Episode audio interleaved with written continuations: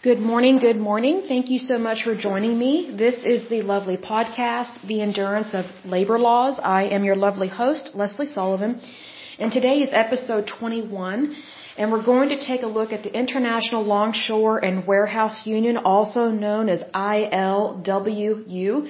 It's a very interesting labor union. Uh, my mouth dropped a couple times here with this union. Um, it's definitely got some scandal. It's definitely dealing with a lot of money and um, they have definitely affected our economy, especially our global economy in terms of shipping and things like that. So let's go ahead and get started on this one.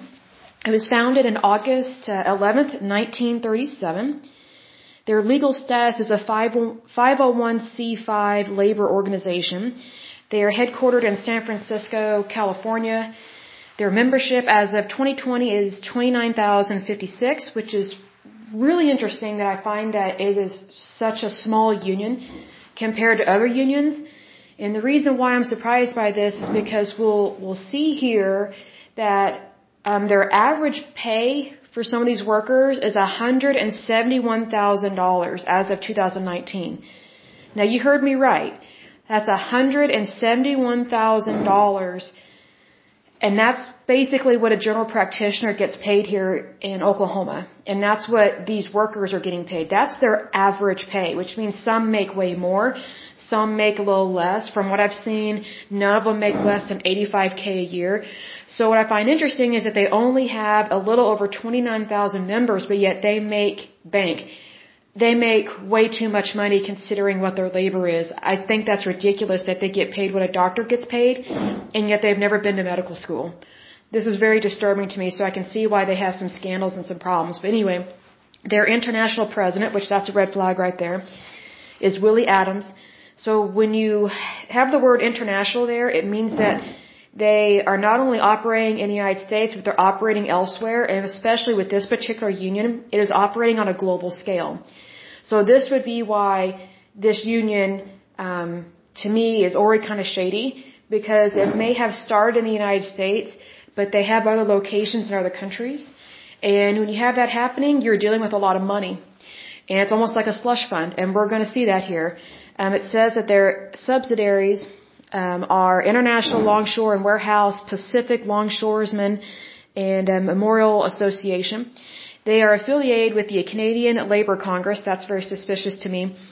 Uh, and also International Transport Workers uh, Federation, which I've never heard of that. We might want to look into that as well. This is very interesting. It says their revenue as of 2014 or in 2014 was seven million three hundred eighty dollars four hundred and ninety three.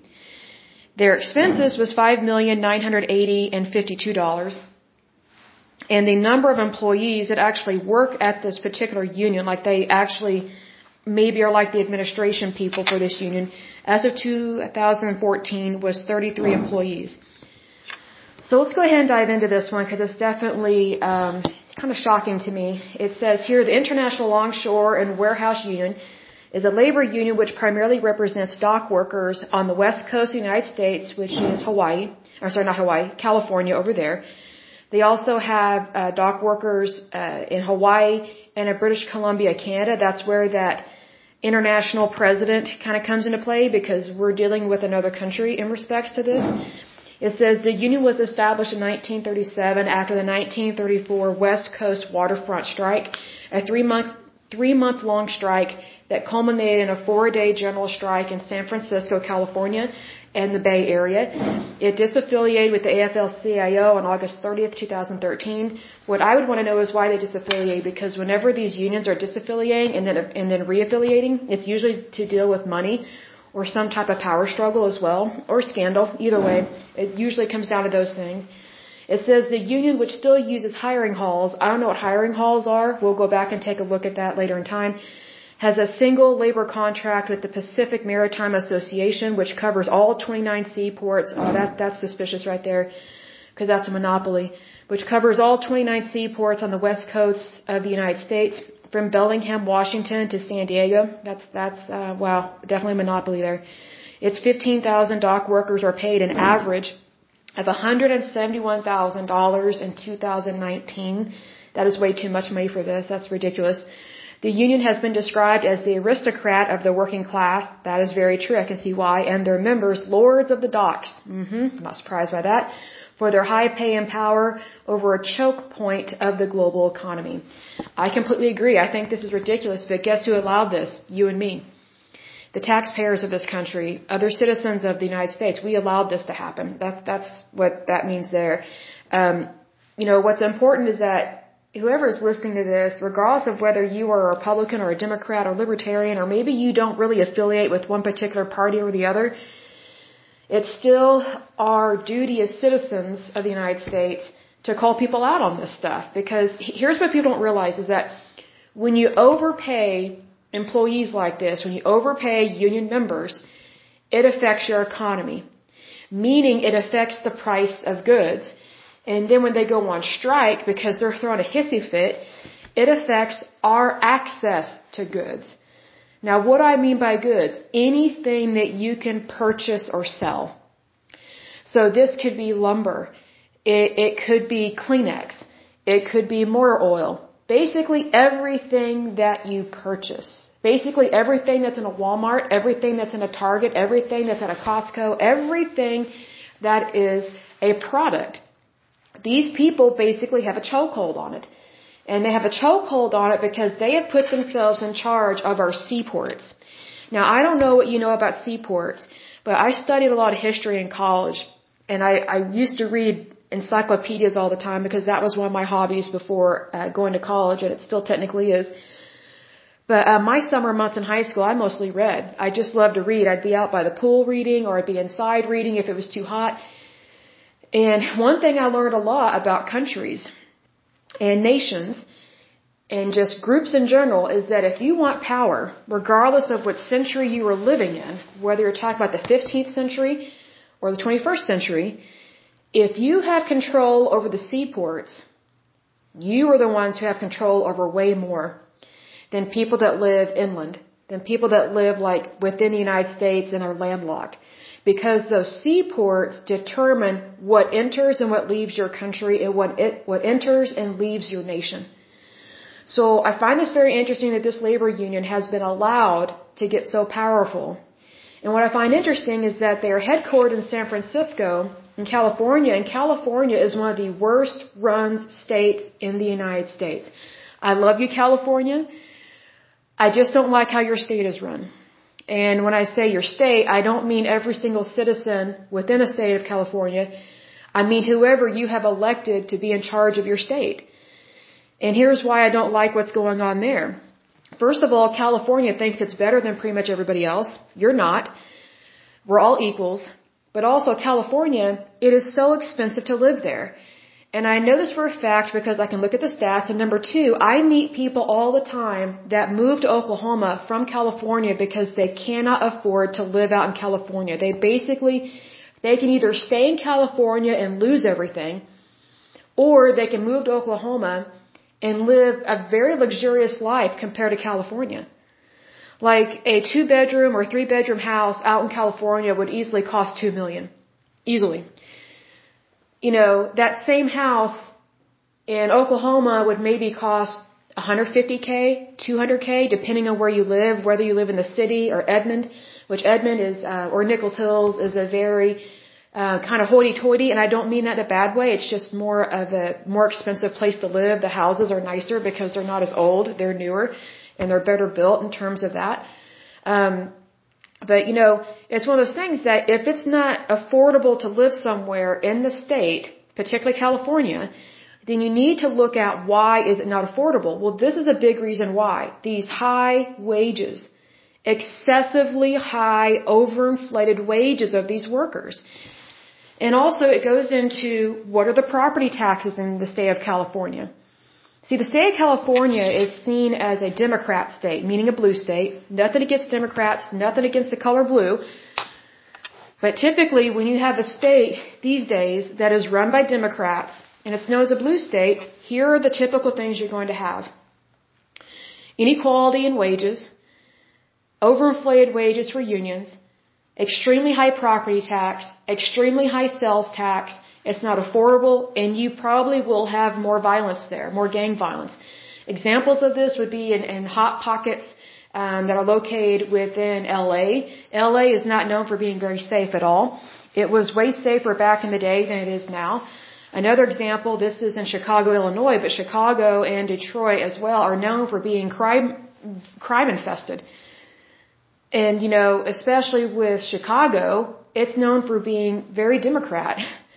So what's interesting is that these, these people that claim to be, um, pro, how do I word this? They, they claim to be pro civil rights, but yet they want to take your gun rights away. And not only that, they want to raise your taxes. And for those that are okay with raising taxes, you need to be careful what you wish for. Because see, here's the thing. Whenever they're raising taxes, yes, it is the rich that predominantly pay for all that. But the higher your taxes go, the smaller the middle class gets. So when you punish the rich with overtaxation, which that's what that is, when you overtax somebody, basically anything over 10% is way too much to be charging someone in taxes. And here's why. The more you tax the rich, the more their money is being taken out of the economy and it's being sent directly to the federal government or to the state government.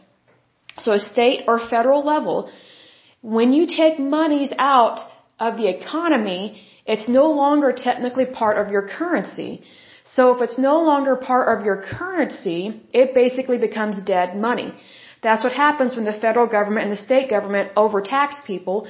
They take monies away from people and they just spend it on these social welfare programs that don't create jobs. They do not create revenue. And here's the thing. If you have wealthy people that only get taxed like 10%, which I wish that across the board, that no one, whether lower class, middle class, upper class, whatever, I pray that no one pays more than 10%. And here's why. Because you will have more money more of your currency flowing throughout your market. And what that means is, is that more people will have more access to money. Because here's the thing, it is the rich that provide most of the jobs. Why? Because they have money and they can start businesses, they can hire more people, they can give people raises. But unfortunately, when you have this high taxation, it prevents the wealthy from creating more jobs. An example of this is let's say you're a plumber and you start your own business, let's say in your late 20s, let's say you started your apprenticeship when you're 18 or 19 years old and then by your late 20s you, you start your own business, right? God bless you, that's a wonderful thing.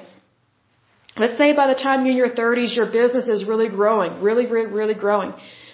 You're not super rich yet, but you're growing. You have more and more employees. Well, let's say you get to be in your 40s. Now you're really starting to make really good money. And then let's say you get to your 50s, you're starting to make millions of dollars. Well, by that time, you have a lot more money. You're able to open up more satellite locations for your plumbing business. You're able to hire more people. You're able to help provide them with excellent insurance without having to go on some social welfare program. And because you're able to pay them more, those people can actually buy houses on their own. They can purchase more vehicles on their own. They can do more. However, Let's say, you know, you're this business owner, you're making millions of dollars, you're employing all these people, but let's say, for example, the federal government and your state, let's say you're in the state of California, let's say they raise the taxes. Well, guess what? As the owner of that multi-million dollar business that you have, you will have less money to pay your employees because you're paying more in taxes. So what is a business owner going to do? If they don't have as much money to pay their employees, and to keep their head above water and they don't have enough extra revenue, you know, extra assets, so to speak, in their bank account to open up more satellite locations for their plumbing business, then guess what? They're not going to be able to employ as many people. They're not going to be able to give raises like they used to. They may have to cut back on health care expenses, meaning offer less health insurance, maybe do away with life insurance, maybe do away with disability insurance. So here's the thing the more the federal government and the state government removes from your paycheck, whether you're rich, middle class, or lower class, it doesn't matter what tax bracket you're in. When the government taxes you more, you have less. That is what is happening here. So whenever I see that someone is making way too much money there, and it's going through a union, I get very suspicious very quick. because these workers are making way too much money compared to everybody else.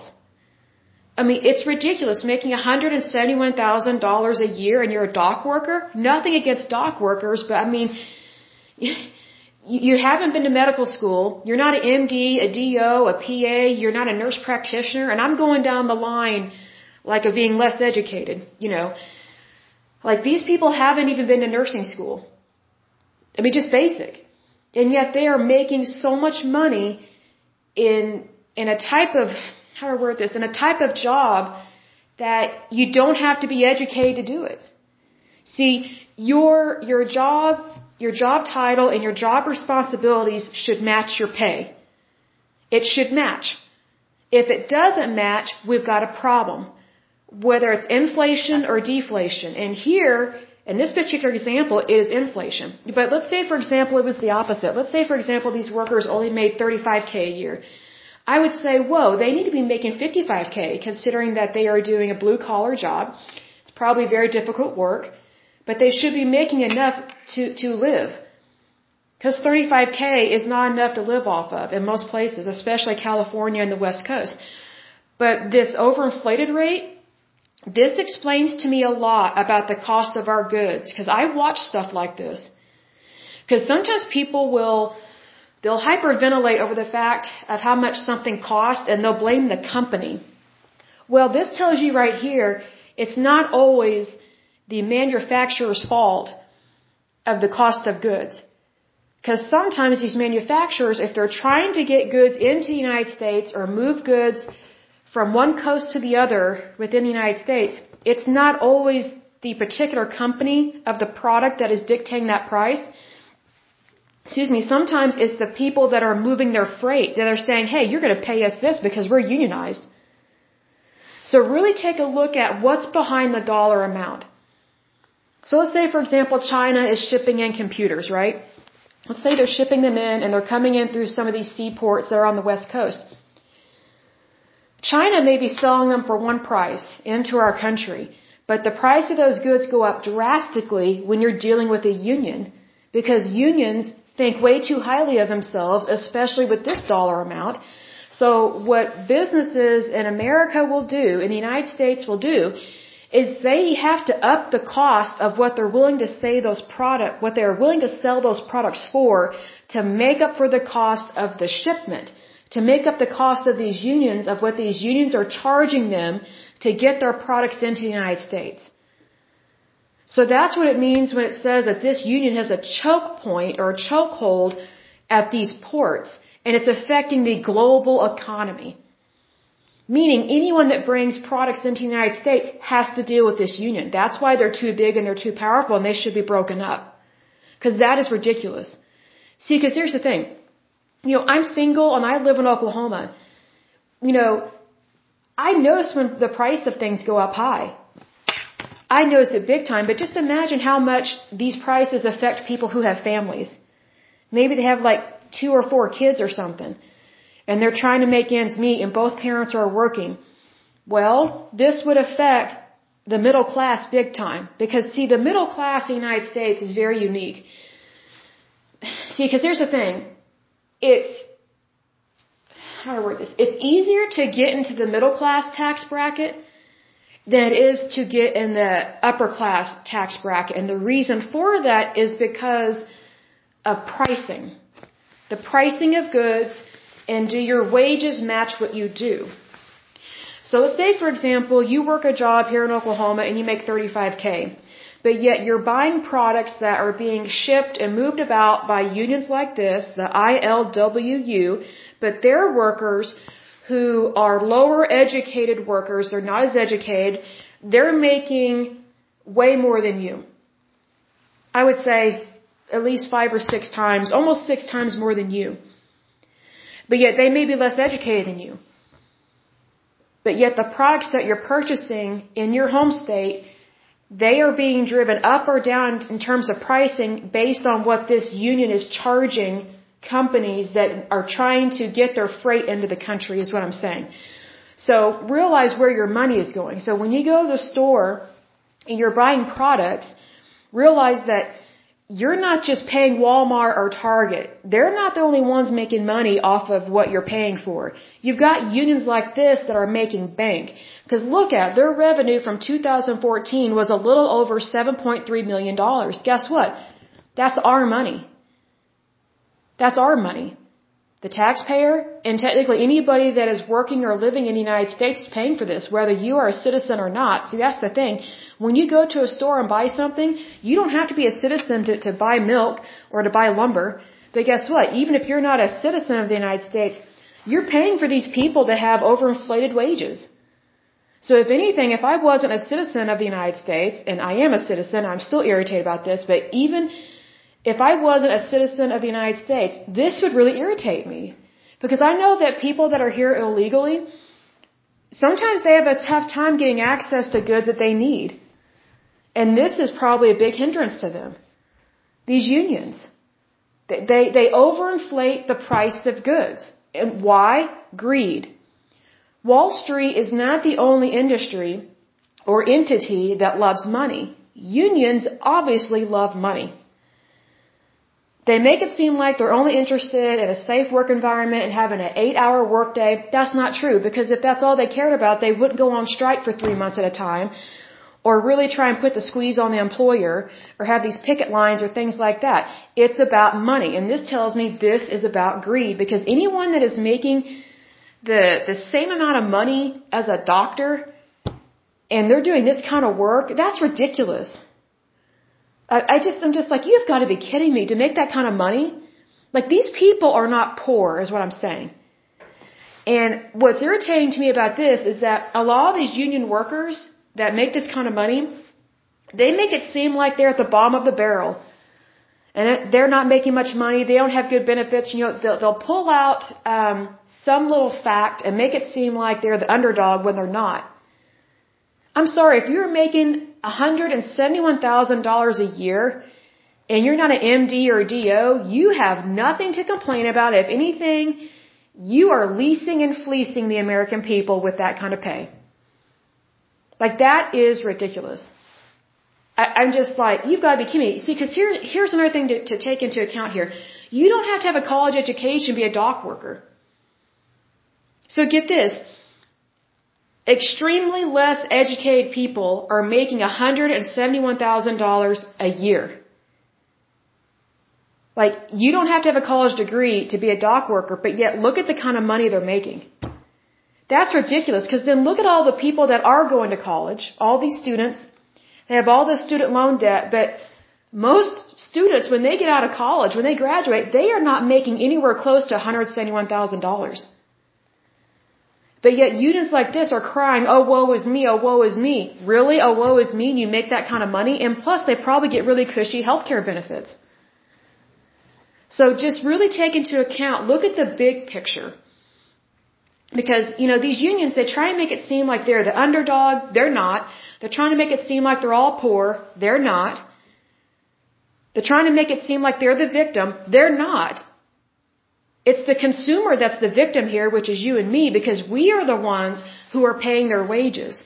And the way that you are paying their wages is when you're paying the high cost of goods over a short term and long term period of time.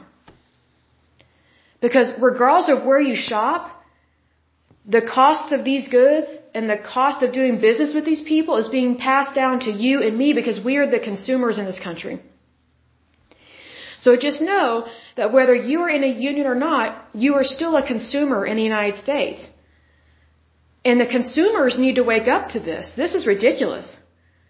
Because if there's one thing that irritates me is when I go to the supermarket and I'm, I'm trying to buy food you know, to cook for family, you know, at Thanksgiving or Christmas or Easter, and I look at the cost of bread and milk. And then sometimes I'll look at, you know, the people that are shipping and receiving the milk and the bread, you know, are, are they part of a union? And if they're part of a union, sometimes I'm just like, okay, is this why the cost of their product is way too high? Because, you know, unions, you know, they do help people get better wages, but there's a difference between getting a better wage and a ridiculous wage. Because when you're in a union, and this may irritate people in a union, I, per, I, I honestly don't care if it offends you. Because if anything, the consumer should be offended at the kind of wages you're making. If you're making $171,000 a year, that is insane. But here's how I look at it. You know, if you're working and you're in a union and you're making this kind of money, you really have nothing to complain about. And when you're making that kind of money, you technically are stealing from the consumer. You're basically a thief. And here's why. You're overpricing your goods. You are manipulating the market with your wages and what you are demanding from people, with what you are demanding from these companies. And here's why it's wrong. If it's wrong to manipulate the stock market, it's illegal. You can check with the Federal Trade Commission if you have any questions about that. But if it's, if it's illegal and wrong, it's a federal offense. If it's wrong to manipulate the stock market, then it's also wrong to manipulate the global economy, which is exactly what this union is doing and has been doing for a long time. Which very much disappoints me because that is not the American way. This is not capitalism. This is not free market.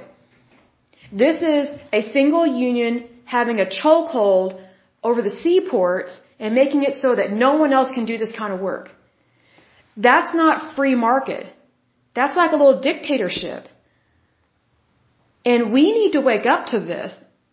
It's just ridiculous. I mean, cause just think about it. You know, if they didn't have a chokehold on our ports, our seaports, the cost of our goods would not be as high. Well, I'm not saying they need to make peanuts. I would never wish that on anybody, but I think $171,000 a year per employee, that's ridiculous. Absolutely ridiculous. I'd be okay if they made 55K, which is still kind of high, but, you know, I would be okay with that. But they make almost $200,000 a year.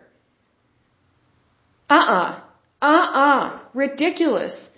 Like, I know when I'm being leased and fleeced, and, and you should know too. Like, this is ridiculous. Like, I mean, it, it doesn't take a genius to figure out the math here. It's just kind of shocking to me, but let, let's move on to the rest of it. But I just wanted to make a really swing that home that, you know, you need to look at the numbers because that's where you're going to find the greed. Unions have a big problem with greed. It is not just Wall Street. Like if all these people, especially these super pissy millennials, if I can pronounce that word correctly, you know, they occupied Wall Street. Why don't they occupy these unions? You know, people think, especially younger people, they think that the money is just only controlled and manipulated by people wearing a suit and that work in these sky rises or high rises or whatever. That's not true. Unions are just as corrupt as companies on Wall Street. Just because someone doesn't look like a banker or a hedge fund manager, that doesn't mean that they don't have problems with greed, and that doesn't mean they are not trying to control your economy or your bank account. Like just, you know, it doesn't matter what clothing someone is wearing. It's their intentions that come from their heart that matter. What are their intentions? And what are they putting their energy into? That's where you need to look. Like it doesn't matter if someone's wearing a suit or a a plaid shirt with jeans. Both could be crooks. And that's what we're seeing here. And what I make, what I want to make a point is that you know what Wall Street is more regulated than these unions. That's why these unions are able to get away with this kind of stuff. But no one wants to even think about looking at unions as a form of greed because they just say, oh, we're the American worker, the American worker, we're blue collar, blue collar, blue collar. No, you're not. You're not a blue collar worker if you're making 171k a year.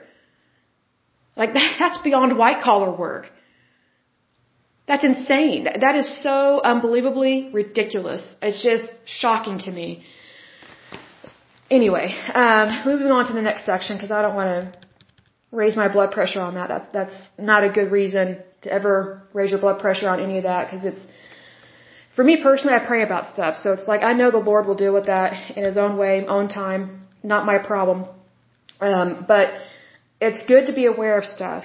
So that way you know what to pray for, you know what to be knowledgeable about, and when you see things in the news or if you see something going on within your community, it has to do with unions misbehaving like this because this is misbehaving big time on an economical and global scale, when you're educated and you know about stuff that's going on, you can call them out on it. And I say that respectfully. When you call someone out on something, you do it in a cool, calm, couth manner. My three C's. Because if you do it any other way, you're doing it wrong and you're not being respectful. Like I can be irritated and shocked about this all day and all night. But if I don't handle it correctly, then I've already lost the battle. I've already lost my cause.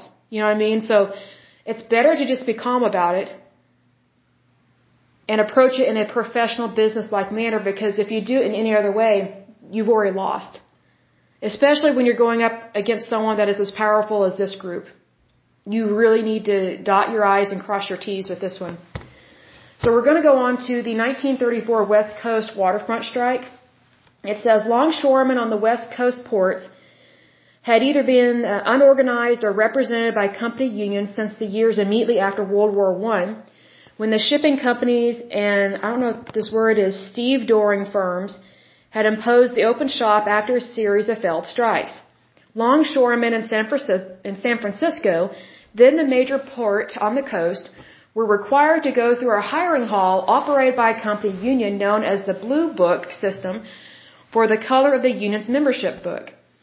The industrial workers of the world had attempted to organize longshoremen, sailors, and fishermen in the 1920s. A number of former IWW members and other militants, such as Harry Bridges, an Australian born sailor who became a longshoreman after coming to the United States, soon joined the International Longshoremen's Association when passage of the National Industrial Recovery Act in 1933 led to an explosion in union membership in the ILA among West Coast longshoremen.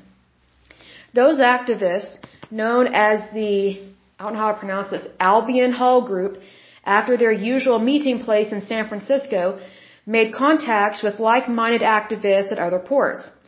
They pressed demands for a coast-wide contract, a union-run hiring hall, and an industry-wide waterfront federation and led the membership in rejecting the weak gentleman's agreement that the conservative ILA leadership had negotiated with the employers. When the employers offered to arbitrate, but only on the condition that the union agreed to the open shop, the union struck every West Coast port on May 9, 1934. So basically, this union's like, if we don't, it's basically our way or the highway. And I don't like that. Because that tells me they are not willing to come to the table and work things out. They're acting like a spoiled, rotten kid throwing a hissy fit in the aisle in Toys R Us. Which Toys R Us is no longer around. They filed bankruptcy, but still, it's, it's worth knowing that this, even from the beginning, this union has been throwing a hissy fit and being unrealistic. Because you have to remember, there's, uh, you know, they're coming out of the roaring 20s, they're going into the Great Depression, and there's other things going on here, but yet they're going to throw a hissy fit about things.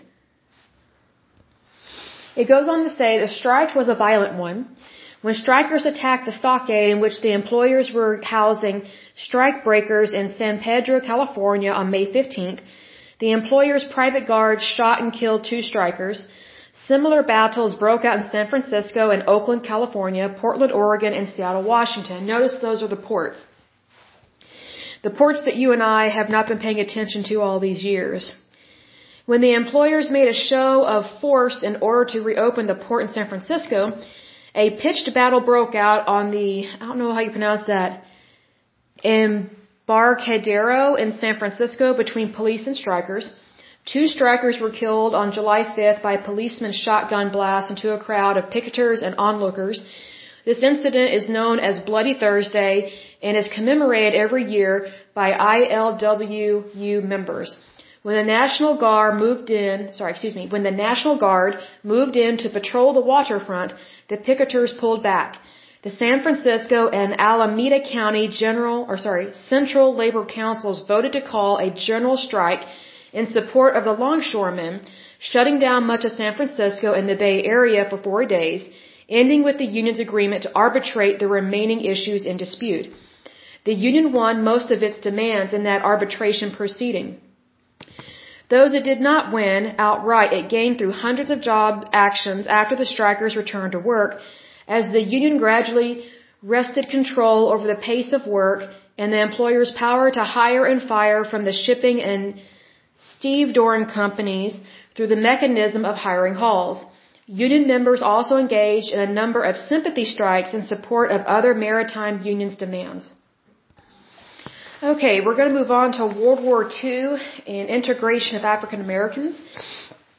It says the ILWU admitted African Americans in the 1930s, and during World War II, its San Francisco section alone had an estimated 800 black members at a time when most San Francisco unions excluded black workers and resisted implementation of President Roosevelt's Executive Order 8802, which took place in 1941, and this was against racial discrimination in the U.S. defense industry.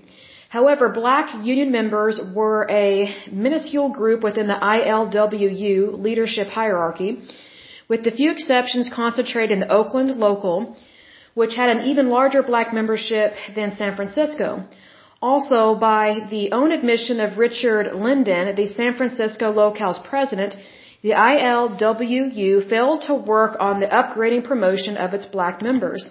Still, in the judgment of historian Albert S. Broussard, as far as blacks were concerned, the ILWU stood ahead and shoulders above other Bay Area locales in virtually every respect during World War II.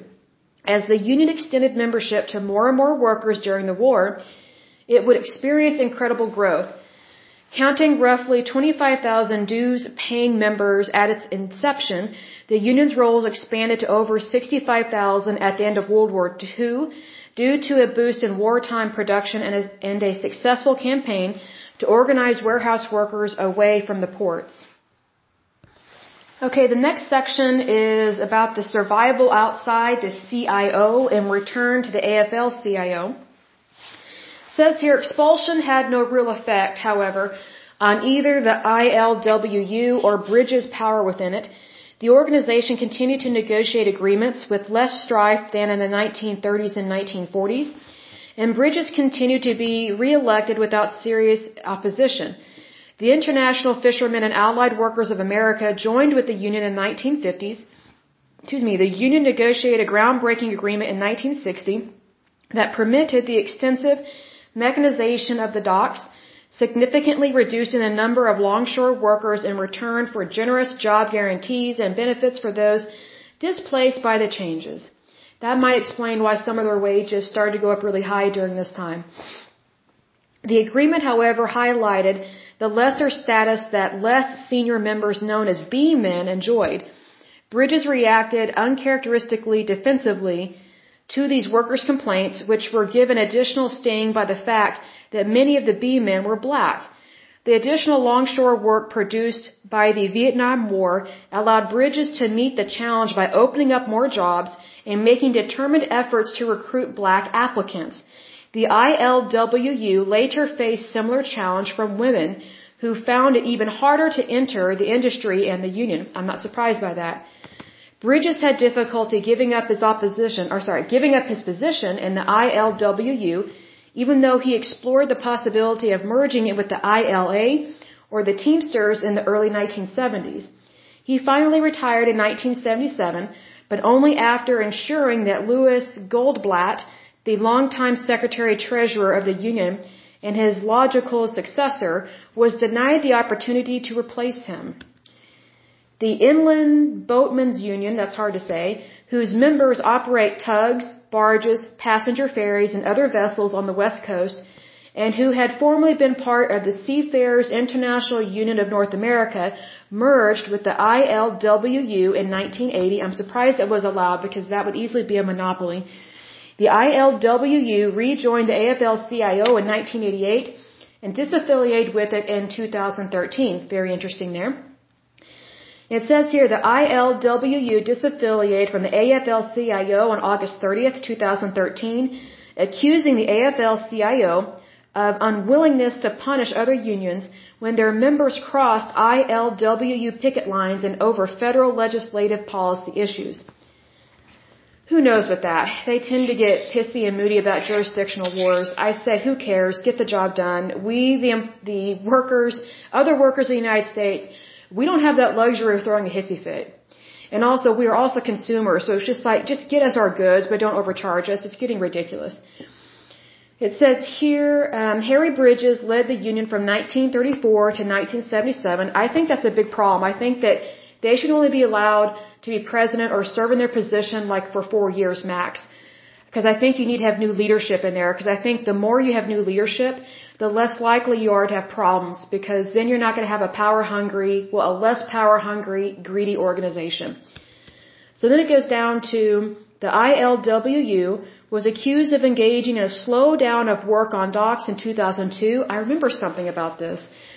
As an alternative to a strike to support its contract demands and negotiations with the Pacific Maritime Association, the union has documented that productivity was in fact stable at that time, while the employer claims to have contradictory data. The employers responded to the slowdown with a lockout, disallowing the workers to do their jobs. The Bush administration sought a national emergency injunction under the Taft-Hartley Act against both the employers and the union and threatened to move longshore workers from coverage under the National Labor Relations Act to coverage under the Railway Labor Act, which would effectively prevent longshore workers from striking. I would love that!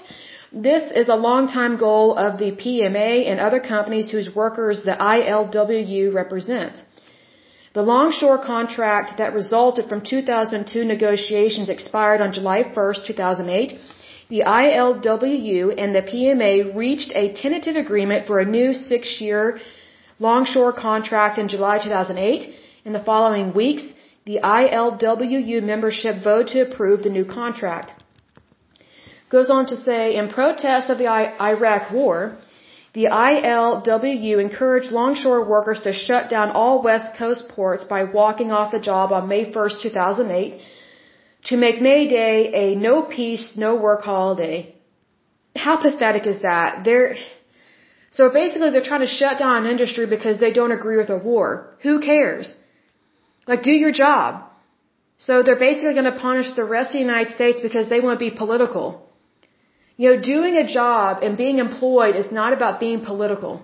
It's about doing your job. This is what I'm talking about with unions having way too much control. On May 1st, more than 10,000 ILWU members from all 29 West Coast ports voluntarily stopped work with some attending rallies held by the ILWU where the union called for working class people to withhold their labor to protest the war. They call them working class people, but yet they're making $171,000 a year. That is pathetic. Like what liars? I mean, this is stupid. The employer, the Pacific Maritime Association, filed a complaint against the union for conducting what it saw as an illegal work stoppage. I agree. The court agreed with the PMA and determined that the ILWU had conducted a secondary boycott against the PMA which is illegal, thank you, under the National Labor Relations Act of 1935. Thank you. Okay, so next one is in August 2013, the ILWU disaffiliated with the American Federation of Labor Congress of Industrial Organizations, also known as AFL-CIO. The ILWU said that members of other AFL-CIO unions were crossing its picket lines and the AFL-CIO had done nothing to stop it. Must have a pity party. The ILWU also cited the AFL-CIO's willingness to compromise on key policies such as labor law reform, immigration reform, and healthcare reform. The Longshoremen's Union said it would become an independent union. So basically, do what we want or else. It's like I could care less. In August 2014, the Israeli-owned ZIM, I don't know how to pronounce this, almost looks like pirate, but Piraeus was the subject of a major demonstration of the Port of Oakland instigated by the Arab Resource and Organizing Center. Approximately 500 protesters opposed hmm, to Israeli military actions in the Gaza Strip participated. The AROC claimed to have been supported by ILWU dock workers who refused to unload the ship's cargo, stating that workers honored our picket and stood on the side of justice. Oh, BS. Goodness. However, the union denied this, saying it had taken no, no position on the conflict in Gaza, but in cases when unsafe circumstances arise, the union must protect the safety of its members in the workplace. Kind of find that hard to believe. An ILWU spokesman said workers were not prepared to become involved because of safety issues related to the size of the demonstration and the heavy police presence. However, several news reports and blogs claim that some members from ILWU Locals 34 and 10 openly supported the protesters. On August 21st, the Piraeus, however you pronounce that, docked at a different terminal where two dozen longshoremen unload the cargo overnight. Good, good. At least somebody did the right thing and helped these people. After expiration of its conflict with the Pacific Maritime Association, July 1st, 2014, months-long contract negotiations with the Pacific Maritime Association were characterized by backups in West Coast ports and mutual accusations of a slowdown. Base pay was about $35 an hour. That's quite a bit. In Southern California, the slowdown caused more than 25 cargo ships to idle off the coast, affecting over 700 mariners, primarily overseas Filipinos. See, this is what I'm talking about. The union doesn't care who it hurts. This union thinks it's all about them. So when we're talking about 25 cargo ships, they had to remain idle off the coast. That means whatever was on their ship could not make it into the United States. That means you and me, the consumer, did not have access to those goods because of this union.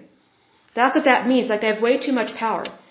In 2014, when the Pacific Maritime Association reported that the nationwide average, sorry, the nationwide average ILWU union member earned $147,000, the Seattle Times found that in 2013, longshore employees earned an average of $85,000 in Seattle and $114,000 in Tacoma, while clerks earned an average of $153,000 in Seattle and $159,000 in Tacoma, and foremen in Seattle and Tacoma averaged $204,000.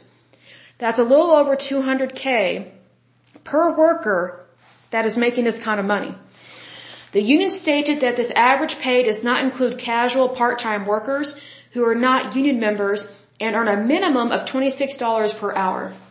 So basically they're trying to say, well, it's not as bad as you think, but it is.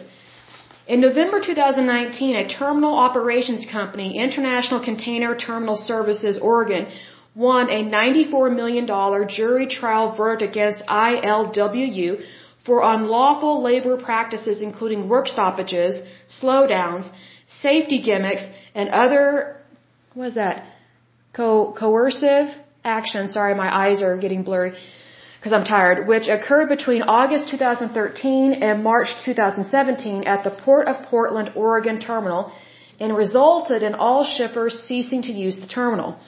In March 2020, the judge reduced the amount to 19 million. What a rip. I would have increased it if I could. I don't know if they can with, with judgments like that. Probably not. But I would have said, hey, go for the 94 million. I wouldn't have dropped it. Then says that the ILWU members went on strike for 8 minutes 46 seconds on June 9th to protest the murder of George Floyd. Oh, give me a break. And for 8 hours on June 10th at all 29 of the U.S. Pacific Coast ports in solidarity with the protests sweeping the nation. This is ridiculous. Okay, here's the thing. These unions, they act like they're for people, but they're really not. They're just using like the, for example, the murder of George Floyd, that protest, they're just using it as an excuse not to work, to not do their labor. Like, they're trying to say that they're standing in solidarity. What about standing in solidarity with the United States? See, what's happening here, they can, make, they can make it seem like they care, but if they really cared about the American people and everybody, then they wouldn't be making over $170,000 a year and they would be doing their labor. Like, yes, it's horrible that man died. Yes, you know, but here's the thing. It is not the job of a union to stop working. Because whenever they stop working, it increases the cost of goods, and they are not honoring their contract. You know, there's a way, an appropriate way to give your condolences, but to just walk out on the job, that's ridiculous. I mean, this is, I just kind of have to, have to call the BS card on this. Because yes, it's horrible when someone dies, but these workers don't really care about anybody else. Like all they're doing is they're, they're cherry picking causes and they're cherry picking catastrophic events to make it look like they care when they really don't. Because I don't believe they actually care about what happened to George Floyd. I really don't. Because all they're doing is they're using hot topics. They're using these really intense push buttons, I would say, to give themselves an excuse to not go to work. But here's a union that has too much power, too much money, too much money, and they have a lot of greed. And it's ridiculous. And I don't like it when organizations like this try and latch on to some horrific event and make it seem like it's about them and that they care. Because all they're doing, whenever they latch on to horrific events like what happened to George Floyd, all they're doing is putting their name and their organization in the paper and putting it online. It's just free advertising. They don't really care. I don't believe that they care. If I honestly thought they cared, I'd be like, hey, good for them. They, they, they stood up for something. No, they're just standing up for themselves. That's all. It's about money and it's about them not having to go to work, but them paying to go to work. Like, can you imagine going on strike, not showing up to work, making up all these reasons to not go to work, but yet you make 171,000 a year or even $204,000 a year? Like, how pathetic is that? They're using the death of somebody as an excuse, as a reason to not go to work, even if it's just for 8 minutes 46 seconds. Look, time is money. And all they did was use this person's death as a way to, to get themselves in a newspaper. Talk about sick. Like, that bugs me. That, that is so unbelievably wrong. It's just ridiculous. And what I find interesting is that, you know, they claim to be against the Iraq war, but, you know, because they protested it, but are they for America? They're not for America. Because they've got a chokehold on all of our seaports. So if they were actually for America, they would not be protesting like that. And you know, it's one of those things like if I was to show up at my job and say, oh, I'm protesting whatever war is going on at the moment, I'm protesting, so I'm not going to do work, but I expect you to pay me my employer would raise their eyebrows and be like, what? Like, you know, the country still needs to move forward. We all still have a job to do. But these unions like this one give themselves permission not to work. And then they pat themselves on the back, making it seem like they are more patriotic than the rest of us when they are not. If anything, when someone tries to get paid for work that they're not doing and that they were refusing to do, but then they're trying to make it seem like they're more American than the rest of us, that is not American. That's what communists do. That's what fascists do. Like, you know, it, it is such a really sick form of greed to make it seem like you're special you're the exception, but yet you're not willing to do what everybody else is willing to do to support the country and to do the right thing and to promote America and to not promote yourself. See, the, this type of organization, they're just making it seem like it's all about them. It's not all about them. It's about the United States. Because here's the thing if we don't have a country, none of us have jobs. None of us. It doesn't matter if you are in a union or not. But you know what is a better union? The United States. To form, to form a more perfect union. So this type of labor union is very disappointing to me. Because I have no doubt that their work is hard. I have no doubt that they've had problems, and I'm sure we don't know every little thing that's going on, but still, they've got a behavior problem with greed.